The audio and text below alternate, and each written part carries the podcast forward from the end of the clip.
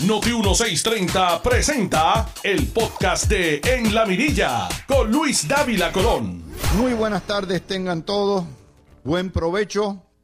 Mediodía ya. Hoy se fue la primera semana del mes de marzo. Esto va rapidito, rapidito. Tengo hoy distintos temas. A la una de la tarde me van a acompañar Tony Zagardía, Javier Vega Villalba y Fernando Zambrana para digerir muchos de estos temas, particularmente algunos eh, de implicaciones legales. Y como tenemos nuestro bufete de los martes, lo vamos a constituir. Pero antes que nada, yo quisiera eh, tomarme un espacio de privilegio personal. De una noticia que por un lado me enorgullece y por otro lado me preocupa y me consterna como padre. Y se refiere al nombramiento de mi hijo Luis Daniel Dávila Pernas, abogado, como director de la oficina de los asuntos puertorriqueños en Washington, que es una oficina adscrita al gobernador de Puerto Rico, es un brazo de fortaleza y que ha estado allí por lo menos durante cuatro décadas, cuatro o cinco décadas, eh, representando a los intereses de las distintas administraciones. Como padre, yo lo único que puedo sentirme es orgulloso de mis hijos. Pero yo no soy cualquier padre. Yo soy analista de política, hombre de prensa, he ejercido esta digna profesión desde los años 80. Soy estadista, conozco en carne viva lo que es el discrimen contra estadistas y por lo tanto eh, mis hijos desafortunadamente están expuestos al odio, el escarnio, el resentimiento, o la enemistad que me puedan tener tanto adversarios políticos como particularmente en la prensa. Yo he dedicado mi vida a mi familia, a mis hijos particularmente, y a mi familia, mi esposa, mis eh, familiares más cercanos. Tengo 71 años y todavía tengo la necesidad de trabajar.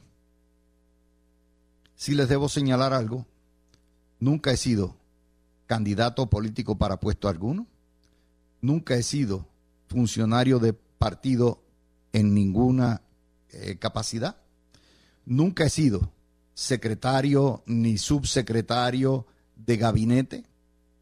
Trabajé, trabajé los primeros cuatro años de mi vida para el gobierno de Puerto Rico, para el municipio de San Juan, el gobierno de Puerto Rico. Posteriormente tuve el honor de representar al Departamento de Justicia bajo Administración Popular y Administración PNP en casos de litigio y terminé toda relación con el gobierno y con la política desde el año 1986-87. Nunca he dependido de políticos para ganarme el sueldo. Nunca he pedido favores para adelantar mis intereses pecuniarios. No tengo contratos algunos con el gobierno desde hace cuatro décadas. Y por lo tanto, he labrado a pulmón mi carrera en el sector privado. Cometí un error de joven, ser iluso ser soñador, pensar en la buena naturaleza de la gente. Y seguí lo que me enseñaron los buenos políticos de la época en que yo me crié, don Luis Aferré, don Luis Muñoz Marín, Roberto Sánchez Filella, donde se me enseñó que el servicio público no solamente es un honor y un privilegio, sino que se debe hacer. De hecho, yo vengo de una familia donde mi abuela, bisabuela de Luis Daniel, era maestra. Su bisabuelo era policía. Mi padre trabajó para el gobierno de Puerto Rico sus años de residencia como médico y se requería que para tener las licencias se trabajara en los dispensarios públicos durante los primeros 10 años de su vida. De hecho, el primer médico que tuvo mi pueblo de Sidra fue mi papá. De manera que el servicio público, esa vocación de servicio público, la llevamos en la sangre. Pero el mundo ha cambiado. Desgraciadamente, en el Puerto Rico de hoy, si usted es estadista, usted se juega la camisa, su reputación, su honra, sirviendo al pueblo de Puerto Rico. El mundo ha cambiado, ya no se aprecia. La gente dice que el que está en el servicio público va a lucrarse, cuando la vasta mayoría de las personas que están en el servicio público lo que se ganan es un salario. Y yo le agradezco, en cierto sentido, al gobernador de Puerto Rico, con las que históricamente he tenido unas diferencias garrafales, tanto ideológicas como de administración, pero sin perder el hecho de que es una persona honorable.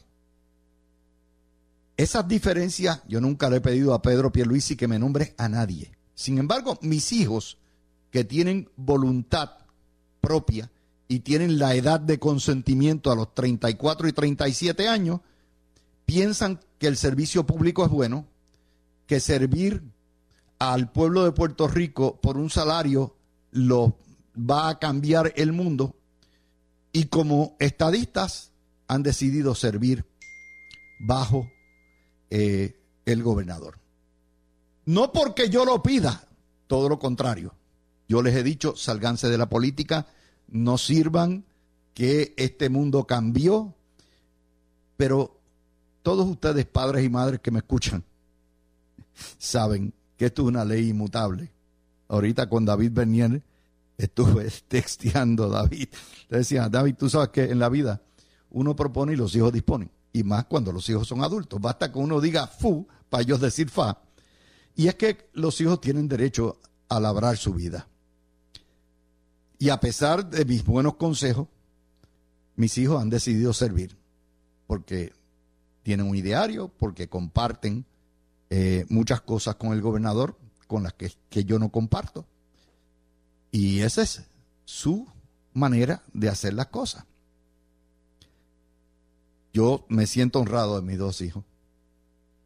Son jóvenes profesionales buenos, ilusos, ilusos porque creen nuevamente en ese servicio. Son íntegros, tienen dotes profesionales perfectas. ¿Y qué padre no se sentiría orgulloso de los hijos que uno tiene? Y no solamente son los hijos que yo tengo, tengo tres míos, dos de mi esposa, son cinco en total, y nos sentimos sumamente honrados de todos ellos. Pero como padre al fin, uno, el instinto de, de protección de los cachorros va, va adelante. Y el mundo ha girado a tal mundo, a tal punto donde ustedes saben el deterioro de la prensa puertorriqueña, el deterioro del debate político puertorriqueño, a todo lo que da. Y ya salieron los payasos por ahí a decir, estos son los hijos de. Primero, mis hijos se han ganado lo que han trabajado toda la vida por mérito propio. Son honores de escuela, han tenido los dos trabajos, gracias a Dios. Han trabajado en el sector público y Luis Daniel en el sector privado como asociado, es decir, empleado de uno de los mejores bufetes en Estados Unidos por mucho tiempo. Y yo no tengo la menor duda de que mi hijo habrá de hacer lo que corresponda y el trabajo que hay. Y como yo soy, primero, yo soy sumamente privado. Ustedes no ven que yo comento aquí de mi familia nada. Esa es la manera de protegerlo. Porque está el lobo sanguinario allá afuera que hace orilla. Y uno, la tendencia como padre es a protegerlo. Y en segundo lugar, porque mi trabajo aquí no es venir a hablar de mí ni de la familia. Esto es una excepción porque así como yo he tenido como norte, que no cojo cuentas del gobierno, que los casos cuando he, sido abogado no comento los casos ni los intereses de mis clientes, ni mis casos. También ahora va a llegar el momento donde Prafa va a ser un asunto nuevamente donde yo tendré que apartarme de comentar. Y eso es un área nuevamente importante, particularmente para lo que es servicio. Y aunque es una agencia de 3 millones de dólares, que lo que tiene son 12 o 14 empleados, porque ya todo se trabaja a través de los departamentos y agencias del gobierno, a través del Departamento de Justicia, ciertamente es importante como apoyo para el, lo que es el gobernador, el trabajo del gobernador, son los ojos y oídos del gobernador. Nosotros no tenemos, con excepción de nuestra excelente comisionada residente, no tenemos congresistas ni tenemos. Sí, hay lo que se llaman cabilderos, abogados, porque en una colonia hay que contratar afuera para que representen a un pueblo que no tiene ni voto presidencial ni representación. Así que eso, siguiendo lo que ha sido mi ética periodística, serán muy pocas ocasiones en que yo pueda comentar. Aparte de que, como les dije, no es una agencia que esté todo el tiempo ahí. Como les dije, estos no son los hijos talentosos que en premio a mí los nombran. Primero porque ellos brillan por mérito propio. Y en segundo lugar, porque si fuera por mí, ninguno de los dos trabajaría en el gobierno. Yo preferiría que mis hijos trabajaran en el sector privado, pero ellos tienen, como les dije, su concepto de lo que es el servicio público. Yo sé que lo habrán y lo hacen con honorabilidad, con decencia, con competencia. Le he dicho a mi hijo para que ustedes lo sepan, yo no tengo secretos ante ustedes. Cuando me pidió el consejo, yo lo primero que le dije, bueno, tú haces lo que tú quieras, es tu vida, es tu familia, esto es sacrificado, tener que viajar todas las semanas, ida y vuelta, es duro. Él tiene dos niños chiquitos, tiene una esposa, tiene un hogar, está empezando. Eh, no va a enriquecerse, va con el mismo salario. Pero le dije, aparte de decirle, bueno, ya tú decidiste esto, te voy a dar mi recomendación. Sé bueno y honrado. Esa oficina, que es la oficina del gobernador y es un brazo del gobernador, es la oficina de todo el pueblo de Puerto Rico. Abre las puertas. Sírvele bien y de la mejor buena fe a todos. Cuando lleguen los populares, las puertas abiertas. Cuando llegue dignidad, las puertas abiertas. Cuando lleguen los independentistas, los, las puertas abiertas. Porque esa oficina es del pueblo de Puerto Rico. Y humilde como puede ser y pequeña como puede ser, es el símbolo de nuestra bandera allí. Le dije, háblale a los presidentes camerales. Esto es un gobierno compartido trabaja con ellos también, obviamente sin violar lo que es las políticas del gobernador. Pero más importante aún, le dije, desde que yo estoy en el servicio público, cuando estaba la oficina de Puerto Rico que se creó, creo que fue en la administración de Rafael Hernández Colón, la primera, le dije, todas todos los directores, tanto populares como PNP, han estado a palo limpio con el comisionado residente. ¿Por qué? Porque siempre hay unas tensiones entre la oficina del gobernador y el comisionado residente que por, X o Y ha hecho esas diferencias que sea una oficina disfuncional. Yo le dije, trata en la medida que pueda de ayudar a la comisionada también. Tú eres demócrata, ella es republicana, tu gobernador es demócrata. Por lo tanto, trata de hacerlo, no pongas a pelear. Lo, poco que le queda a este término, que son año y medio para todos los efectos prácticos, recibe a todo el mundo y que todo el mundo se sienta bien. Y en cuanto a lo que es los delegados, yo sé que él ya no tiene injerencia sobre el delegado, excepto prestarle las facilidades, no prestárselas, dárselas, porque eso está por ley. El salario de los delegados sale de Prafa, pero el, director no lo aprueba, ya eso está por ley ahí, va en pago directo a los delegados. Ábrele la puerta a todos los delegados, incluyendo a Elizabeth Torres, que es una funcionaria electa, lo que necesite en cuanto a su trabajo. Y segundo, los delegados cuando hagan sus informes no van a la prafa. Los informes de los delegados van al gobernador. Ayuda lo que pueda. Todo el mundo sabe que tú eres estadista, vas a seguir la agenda estadista. Yo no creo que la estadidad este cuatrenio va a ir para ningún lado, pero obviamente son las instrucciones del gobernador y el trabajo de la comisionada residente y sobre todo sé honesto. Yo no pretendo que mi hijo esté exento del escrutinio público, al contrario. Si ha habido alguien que ha fiscalizado el trabajo de Prafa, he sido yo. Ahí está Juan Eugenio Hernández Mayoral, que está diciendo barbaridades de mi hijo a todo lo que da, porque yo precisamente lo fiscalicé cuando estuvo en Prafa como he fiscalizado a todos los demás, tanto populares como PNP. La licenciada Feliciano, que sale, también sabe que yo la critiqué. Ahora, pues obviamente por consideraciones éticas, debo abstenerme de ello. Es una cosa que es normal. Me siento sumamente orgulloso de mi hijo, pero el mundo está horriblemente malvado. Y como les digo, le dije, gracias a Dios que en esa oficina se acabaron los choferes, los teléfonos, todo ese tipo de cosas, los pagos de todas las tarjetas de crédito, todo eso se fue.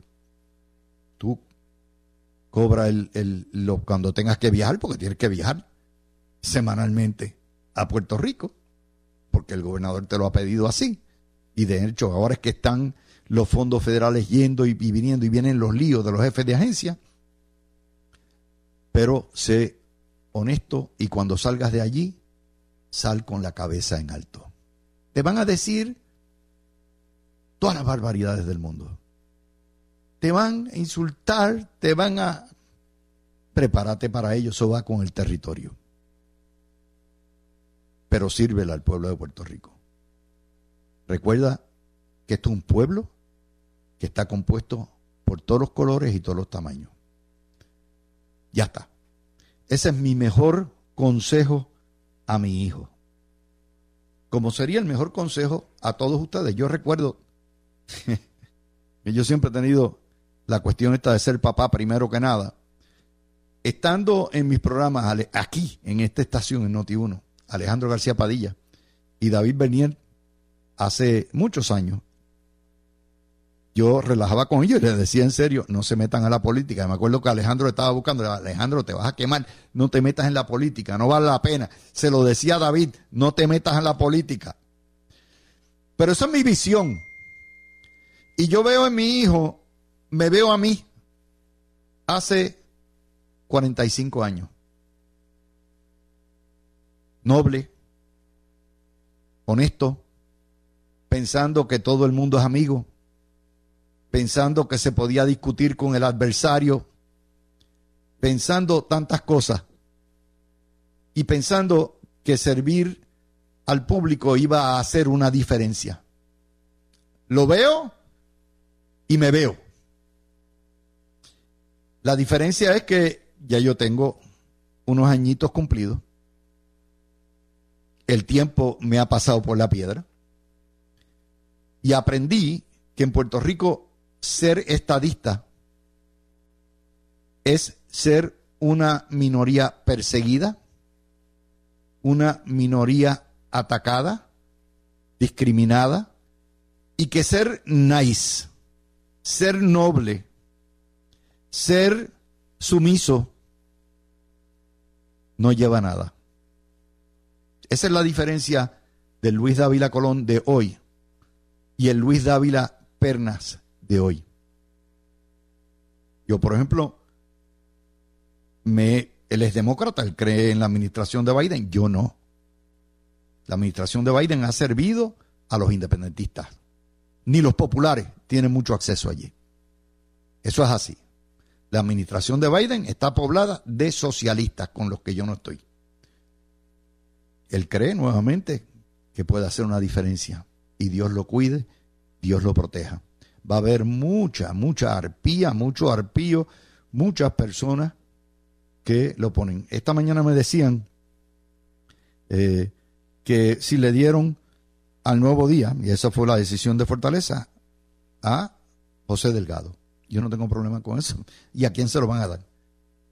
El único medio en Puerto Rico que tiene un buró en Estados Unidos es el Nuevo Día. Y nuevamente a todos los que han llamado para felicitarme, no, no me tienen que felicitar, por favor. Yo voy con el corazón en la mano. Felicítenlo a él y a todos los que son adversarios, júzguenlo por lo que haga, por sus actos y por lo que dice. Luis Dávila Colón no es Luis Dávila Pernas y viceversa. Él brilla por luz propia. Y si comete errores, yo entiendo que eso está dentro de la fiscalización y va con el territorio. Estoy sumamente orgulloso de ti, Luis Daniel, al gobernador de Puerto Rico, a pesar de nuestras diferencias, a pesar, nuevamente nadie puede ocurrirse que, que Pedro Luis me premió o me compró con esto. Primero, porque yo soy estadista desde mucho antes de nacer Luis Daniel y de mucho antes de nacer mis hijos. Y siempre he tenido la misma línea editorial. En segundo lugar, porque si alguien sabe que yo lo he criticado, ha sido Pedro Pierluisi, desde el principio. Pero cuando lo ha hecho bien, se lo digo. Cuando tiene los números, se las canto. Ese es el trabajo. Yo no soy el único. Yo sé y pasé la última década de mi hermana y compañera Carmen Jové, que sus dos hijos, uno le salió popular y el otro le salió PNP y los dos han servido público. Y el Carmen con el corazón en la boca también. Es así. Pues, pero, y lo van a atacar y los van a atacar no porque hayan hecho algo malo, sino porque son hijos de. Pero les repito, yo nunca he sido político, ni he estado en cargo público, ni requiero que me premien por nada. Todo lo contrario. Cuando lo nombraron y él tuvo que trabajar, Luis Daniel, como siete meses o ocho meses en la administración de Prafa, yo le había dicho, no te vayas de Puerto Rico, no sirvas, no te lo van a agradecer. Y un día le dije, no quiero decir que te lo dije, pero te lo dije. Y él sabe que eso fue así. Él sabe que eso fue así. El político que crea que nombrando a mis hijos un puesto va a congraciarse conmigo no conoce a Luis Dávila Colón. Pero como yo me, me debo a ustedes y toda la vida he sido transparente con ustedes, este punto de privilegio lo tenía que decir y hacer. ¿Verdad? Que Dios me lo cuide, lo trabaje trabaje bien y haga su trabajo como yo estoy seguro que lo va a hacer excelentemente. Los padres y la familia se sienten orgullosos, pero nuevamente con el corazón en la mano. Y aquellos que están en berrinche, ya automáticamente sin tan siquiera el, el abogado haber tomado posesión de su cargo, ya están espotricando odio y resentimiento, dirán envíenmelos a mí, que yo brego con ustedes, no a ellos. porque todavía no ha servido un solo día y ya ustedes están pasando juicio sobre esto. Con eso, mi gente, son las 12 y 26 de la tarde. Venimos con el análisis de las demás noticias. Tú escuchas el podcast de En la Mirilla con Luis Dávila Colón por Noti 1630. 12 y 37 minutos. Gracias a todos ustedes por eh, sintonizarnos. Vamos a hablar un poquitito de las notas que tenemos hoy. Eh, déjenme decirles algo. Hoy no, este segundo, no, no sé por qué la máquina no está prendiendo, pero tengo problemas con el pad. Por lo tanto, hoy tienen que ir por radio. La historia más importante hoy, en términos del impacto que tiene sobre ustedes, sea usted popular, PNP, independentista, realengo, es lo que es la portada de salud y del nuevo día. Nueva amenaza a los servicios de salud del país ante los cambios de política pública federal. Viene, habiendo pasado el periodo especial de la pandemia, donde se aumentaron los fondos a los estados, ahora regresamos al punto anterior. Y eso implica un recorte de 800 millones en los que son primas Medicare Advantage, particularmente para los viejos. Eso quiere decir que va a haber muchos pacientes que estaba, que no cualificaba anteriormente, y particularmente en Medicaid, y muchos pacientes que se incluyó, esto no son en Medicare, pues después de 66, muchos beneficios que se va. Y eso, Puerto Rico tiene una ventaja sobre los estados. Tenemos un concepto de un sistema socializado de medicina para los pobres. Eso es lo que es la reforma de salud. Eso es lo que es hacer, es lo que hacen. Pero tenemos gustitos de champán con bolsillo de Mavi. Y encima de eso no tenemos poder de regateo alguno. No, ni votamos por el presidente, ni tenemos representación eh, eh, congresional. Todo tiene que ser un rogado, un pedido, un ahí bendito. Ese es el primer problema que obviamente las historias del nuevo día nunca van a sacar.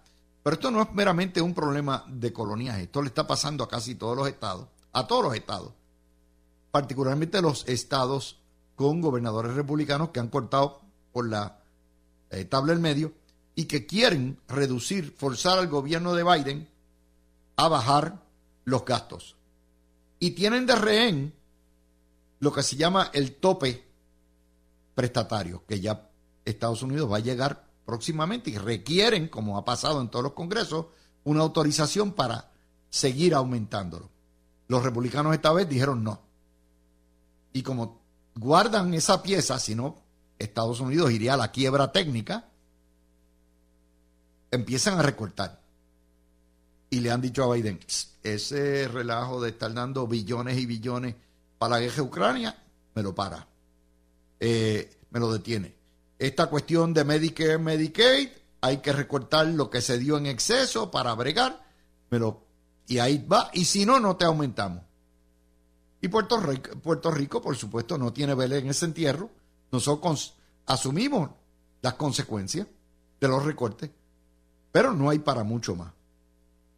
La ventaja que tenemos, naturalmente, que un sistema socializado se reparten las tres tostadas que hay entre 20, pero ah, pero hay otro problema, o sea, los gastos que se le pagan a los proveedores son irrisorios. Lo que se le paga, porque particularmente el Medicare, tiene unos topes. Y eso ha sido la batalla que han dado los médicos, los laboratorios, la farmacia, la asociación de hospitales, los médicos. Ha sido una batalla eterna que se paga poco. ¿Por qué? Porque aquí hay topes puestos y ahí se va a afectar gente. A final de cuentas, yo no creo que la sangre llegue al río.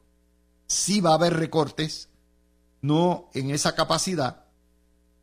Y aquí es uno de los temas donde se requiere multipartidismo. ¿Por qué? Porque hay pacientes, hay viejos envueltos en esto, hay gente que necesita de esto. Esa es la principal noticia de hoy. La segunda noticia la tiene el vocero hoy en portada. Preocupa el rezago de universitarios de nuevo ingreso. No es meramente por la pandemia. Desde que empezó el huracán, estamos en 17, 18, 19 los terremotos, la pandemia el 20 y el 21. Y no les digo la quiebra nuestra desde el 14. Ha, venido, ha habido un disloque enorme en la educación. Así que nuestros hijos estuvieron casi año y medio, casi dos años guardados. Y eso tiene un costo. Y por más que querramos decir que las clases por remoto funcionaban o lo que hay, ustedes saben que eso no es así. Y los nuevos estudiantes no dominan las destrezas básicas. De hecho, siempre no la han dominado la mayoría. Lo que pasa es que ha incrementado el número de estudiantes que entran a la universidad y que no dominan las destrezas de español, de inglés, de matemáticas o de ciencia. Y entonces las universidades, tanto la privada, la, pública, la UPI y todos sus 11 recintos, como las privadas, tienen que hacer cursos supletorios para ayudar a esos muchachos a ponerse al día. Y eso cuesta. Y eso cuesta. Y eso es parte de los costos que hemos pasado, aparte de las limitaciones de los fondos federales para educación, que en Puerto Rico, por ser una colonia, son muchísimo menos muchísimo menos. En Puerto Rico hay 200.000 estudiantes de escuela eh, pública, de los cuales no todos, una porción nada más pasa a universidad, pero eso va a cubrir mucho tiempo antes de que podamos resolver ese problema. Al igual que el problema de servicio de salud puede afectar a un montón de personas, yo diría que como ciento y pico mil, doscientos mil, eh, en términos de sus beneficios. La tercera noticia que hay, porque los asuntos legales los voy a dejar para nuestro bufete, tiene que ver entonces con la política. Vamos primero a la política. Nos dice Noticel que Wanda Vázquez acordó pagar 10 mil dólares cada seis meses hasta saldar una deuda de 25 mil dólares, creo que es, por violaciones de campaña primarista y se los tiene que pagar al Contralor Electoral. La multa original era de un cuarto de millón de billetes y se redujo a 25 mil. Y Wanda Vázquez, que tiene un comité de acción política, o tenía un comité de acción política, de hecho, el pleito federal la, acusación, no es un pleito, la acusación federal que tiene en sus costillas es por, por los comités de acción política, ahora tiene otro dolor de cabeza. ¿De dónde Wanda Vázquez va a sacar el dinero para pagar eso, ese dinero? Yo no sé, tendrá que declararse a la quiebra porque Wanda Vázquez está pelada y el esposo es eh, juez. No sé qué va a pasar, no sé si hay sobrantes y eso saldría del comité, pero es otro dolor de cabeza más. Y esto es parte del pago que está haciendo Wanda Vázquez por haber insistido en ser gobernadora y meterse en todos los líos. Ustedes me preguntan cómo la política puede destruir personas. Ahí está. Ahí está. Esto es otro lío más que va a tener Wanda y yo lo único que espero, ¿verdad?, que aclaren de dónde va a salir el dinero. Eh, ella no creo que va a ser un GoFundMe, eh, no va a ser fundraisers, no creo que tenga. En la política es ingrata, la política tiene hoy muchos aduladores y mañana cuando tú pierdes o caes en la rueda de abajo, nadie te hace caso. Pero esa fue la determinación. Ella quiso hacer gobernadora obligada a Bombardino, obligó al PNP y ahí está. Es más, nadie sabe, a lo mejor Pierluisi no sería hoy gobernador si Wanda Vázquez, si él hubiera sido el candidato. Eh, o si Jennifer González hubiera sido la candidata. No sabemos. Eh, eso es algo que es una pena, es una tragedia, pero es otra nota que estamos ahí. Y vamos a ir entonces a otra de las notas que tenemos hoy. Dignidad, el partido de lo que es la teocracia, o sea, llevar la religión a la política, y cuya caudilla indiscutible, y ustedes vieron anoche jugando pelota dura, y escucharon el careo que tuvo Denis Pérez con la candidata, no la candidata, la senadora Rodríguez Bebe, donde Denis le hace una pregunta al presidente y candidato a gobernador del partido, el doctor Vázquez, y salió, oiga, como rosquetita Rodríguez Bebe haciendo lo que los muchachos esta mañana le llamaban el, mans, el woman's planning, y no dejó hablar. No le quede para menor duda que Rodríguez Bebe es la líder indiscutible del partido eh, Dignidad, Proyecto Dignidad. Y no es candidata porque sabe que no va a salir electa. Porque si ella tuviera alguna posibilidad de en la menudencia de partido salir electa, no le quepa la menor duda a ustedes que Joan Rodríguez Bebe sería la candidata y no el doctor Vázquez. Ese careo valió la pena. Pero nada más que a Denis en Crispa vale un millón de pesos. Pero además de eso, era y decía, la pregunta no es usted, la pregunta es al doctor, la pregunta no es usted. Nada más ese careo ya les dijo a ustedes quién es la que manda allí. Joan Rodríguez Bebe es independentista. ¿Ok? Y el doctor Vázquez ha dicho también que es independentista, aunque viene de las filas populares. De manera que es un partido cuyo liderato es totalmente independentista, separatista, pero que cogió de soquete a decenas de miles de PNP que los cogieron y los embaucaron en la iglesia para votar por la religión y vamos a parar toda esta pues, eh, degeneración que existe. Y por ahí se fueron y se llevaron a medio mundo.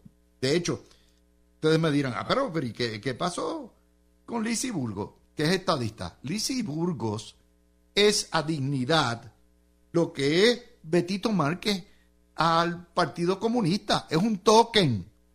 Tienen que tener, es el estadista de turno. Mira, aquí lo tenemos, el estadista de turno. Somos estadistas porque está Lisi, viva. Somos estadistas porque está Bertito. Este es, ustedes saben más que eso. Pero lo importante de todo esto es cómo esconden el estatus. Esta mañana les tuiteé a ustedes las declaraciones de Joan Rodríguez Bebe diciendo que no, el estatus no es importante, que primero es la democracia. ¿What? Ok, si primero es la democracia y ustedes piensan que descolonizar no es importante, el problema más grave que tiene Puerto Rico es que no hay democracia.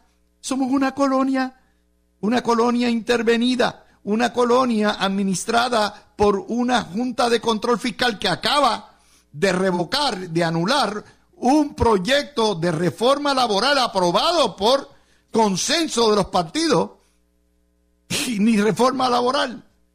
Ah, pero no, no toquemos el estatus. No, no, no, no, no menciones la cochina, asquerosa y criminal colonia, porque nosotros lo que queremos es resolver el problema de la democracia.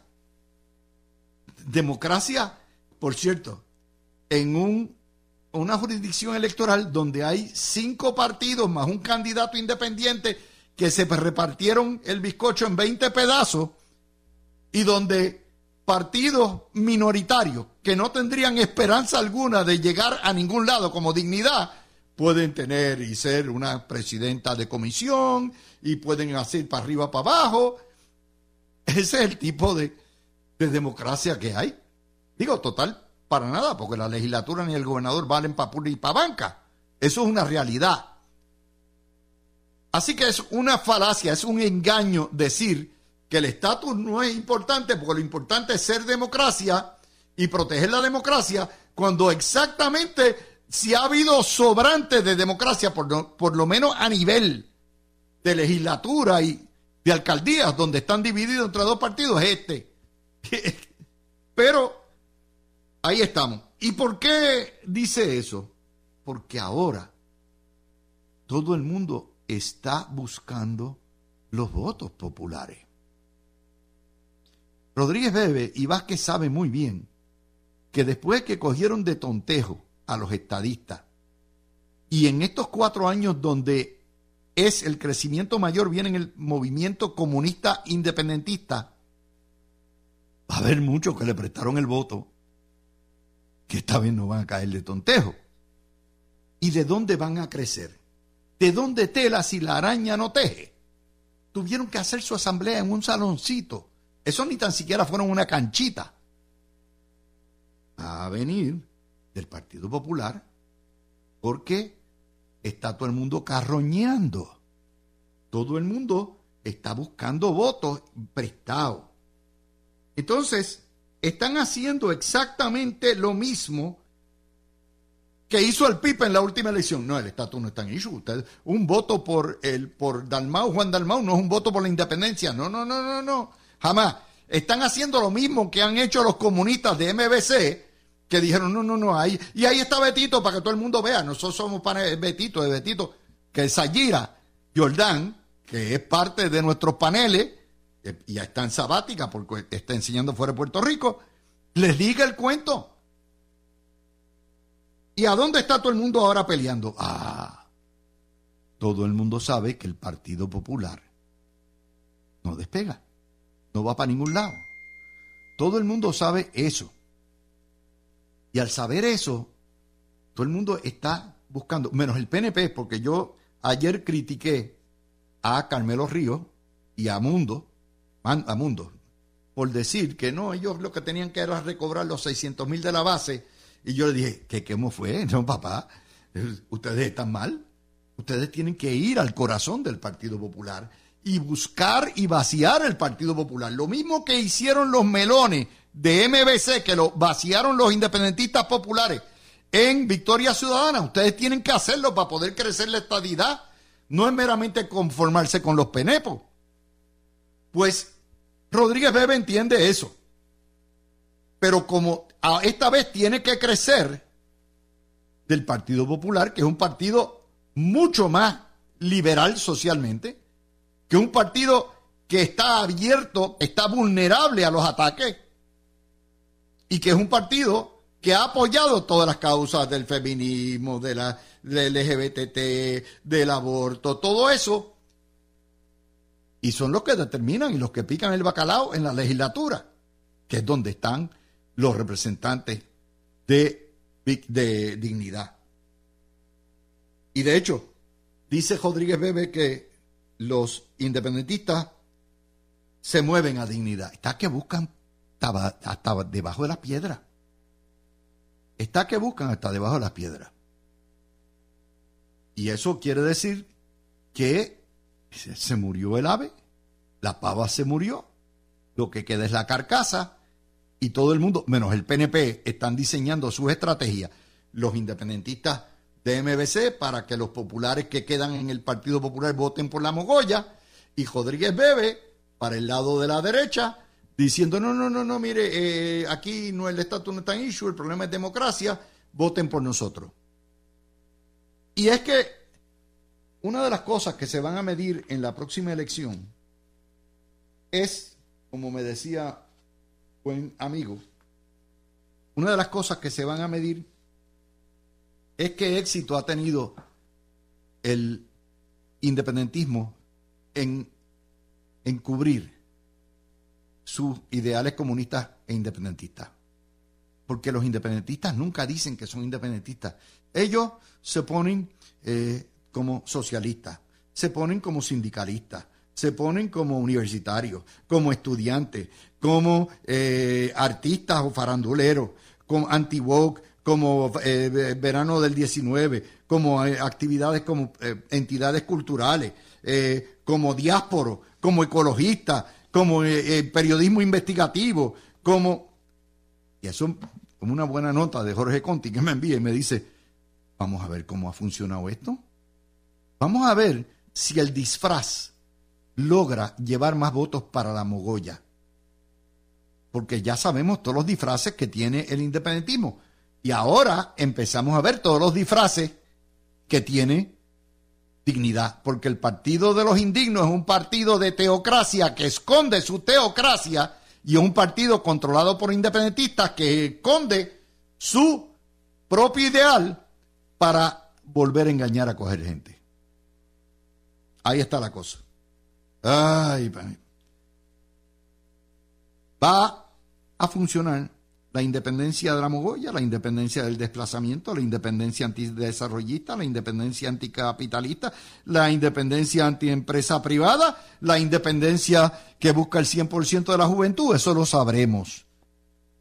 Y mientras tanto, hay que preguntar si los indignos van a tener éxito en traer a los populares al, a su redil nuevamente.